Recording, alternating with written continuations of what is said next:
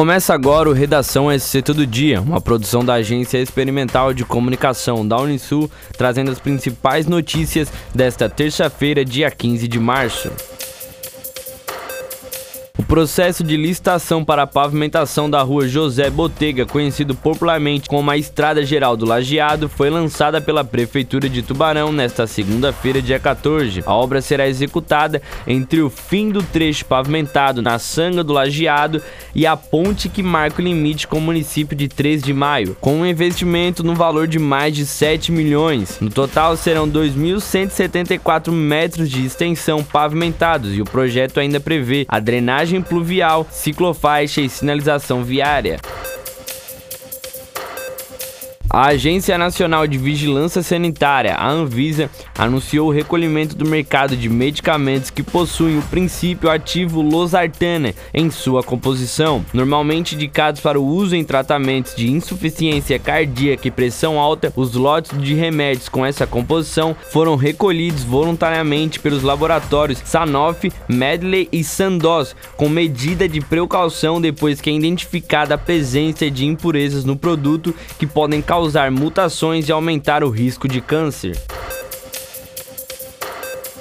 A ideia de uma possível paralisação dos caminhoneiros por causa do aumento do preço dos combustíveis decretado na semana passada pela Petrobras ainda divide a categoria. O caminhoneiro autônomo Vanderlei Loureira Alves diz que as divergências são muitas entre caminhoneiros e lideranças que são a favor de parar e os que são a favor de aumentar os fretes para suprir o aumento.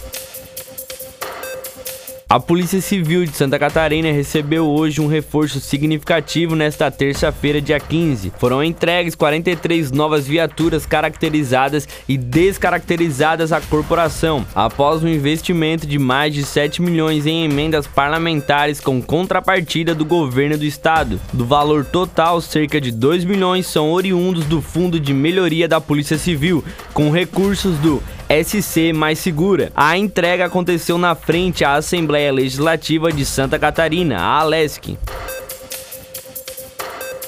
A regularização fundiária em bairros de Imbituba que interagem com o patrimônio da União em áreas da Marinha foi tratada em reunião entre o prefeito da cidade, Rosenvaldo Júnior, e a Secretaria de Patrimônio da União de Santa Catarina. No encontro foi sugerido que fosse realizado um acordo de cooperação técnica que envolve o Serviço de Patrimônio da União e a Prefeitura de Imbituba, para que haja a capacitação dos servidores municipais, assim como o trabalho geo referenciado dessas áreas.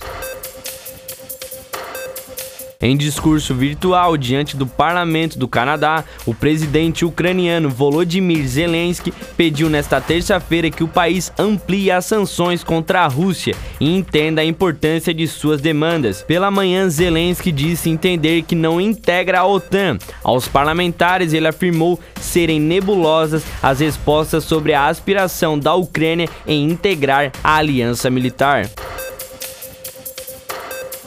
Para mais notícias, acesse o portal SC Todo Dia. Até breve.